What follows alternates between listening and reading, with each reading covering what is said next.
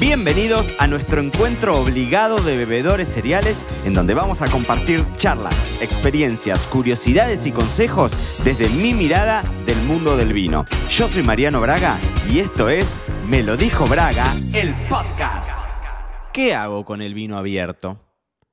Sí, no, no lo terminé, lo abrí, me serví una copa y ahora qué hago porque no me pienso bajar la botella entera. Bueno, esa es una gran pregunta para hacernos cuánto tiempo puede quedar abierto ese vino sin transformarse en vinagre.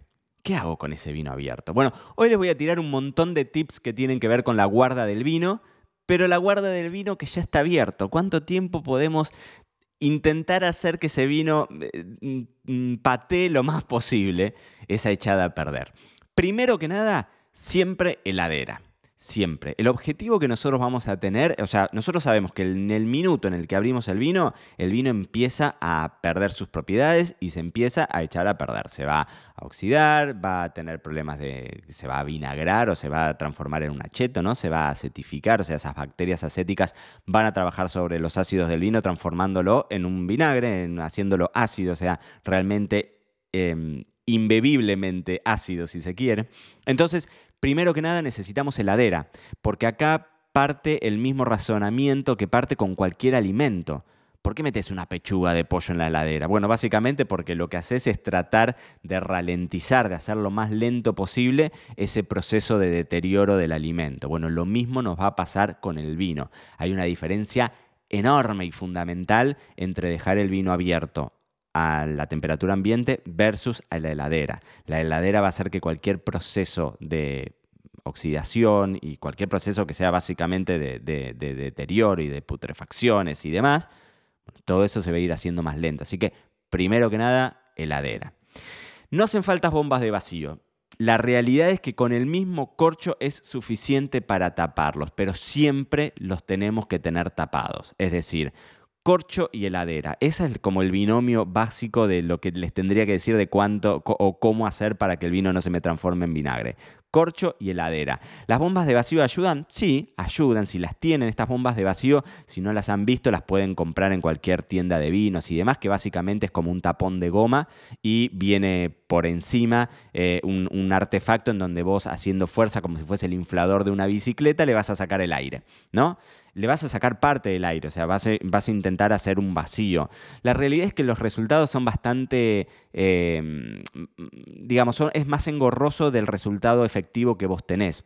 O sea, la experiencia demuestra que en la mayor parte de los wine bars y de los grandes lugares en donde tenés servicio de vino por copa, la mayor parte de los lugares los guardan con el mismo corcho tapado y en heladera. Piensen ustedes que también la vida útil de ese vino no va a ser eterna, es decir, como mucho a los 5 o 6 días ya ese vino va a estar malo, con lo cual eh, en esos 5 o 6 días no vas a notar una diferencia entre un corcho y una bomba de vacío. Si las tienen y las quieren usar, genial, pero si no, con corcho es suficiente para taparlos, siempre, siempre, siempre tapado.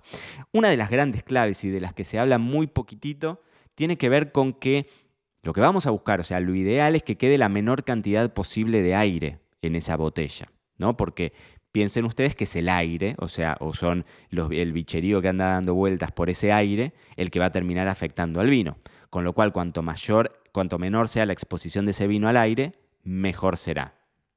Muchas veces lo que podemos hacer es que si, por ejemplo, tenemos una botella de 750 centímetros cúbicos, ¿no? Y tomamos la mitad, o sea, 750 la botella tradicional, tomamos la mitad de esa botella, bueno, una buena práctica siempre es trasvasar ese contenido a una botella chiquitita de medio litro. ¿no? Si en algún momento hacen una compra de una botella chiquitita o de medio litro de 375, pueden lavarla y tenerla ahí en la alacena en casa por las dudas, porque esto va a extender por lo menos uno o dos días la guarda del vino. Si nosotros trasvasamos el contenido y en vez de dejarlo en una botella que tiene la mitad de su capacidad llena de aire, la pasamos a un recipiente mucho más chiquitito, en donde hay mucho menos mm, presencia de, vino en relación, ¿no? La cantidad de vino que tenemos versus la cantidad de aire que tenemos. Bueno, cuanto menor sea esa relación aire-vino, mucho mejor va a ser.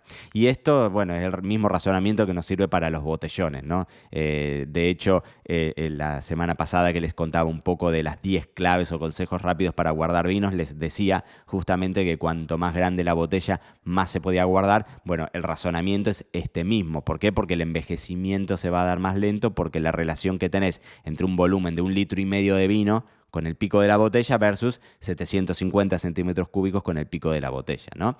Entonces, eh, esa es una cuestión eh, interesante para, para tener en cuenta. Con estos recaudos que yo les digo, heladera, corcho, y la menor cantidad posible de aire, el vino los tendría, o sea, nosotros lo podríamos tener perfectamente 5, 6 días los podemos tener perfectamente. Dependiendo, por ejemplo, a mí a veces me, me, pasa con blancos con mucha acidez, generalmente esos vinos tienen todavía más días y quizás los podés dejar una semana y están impecables, ¿no?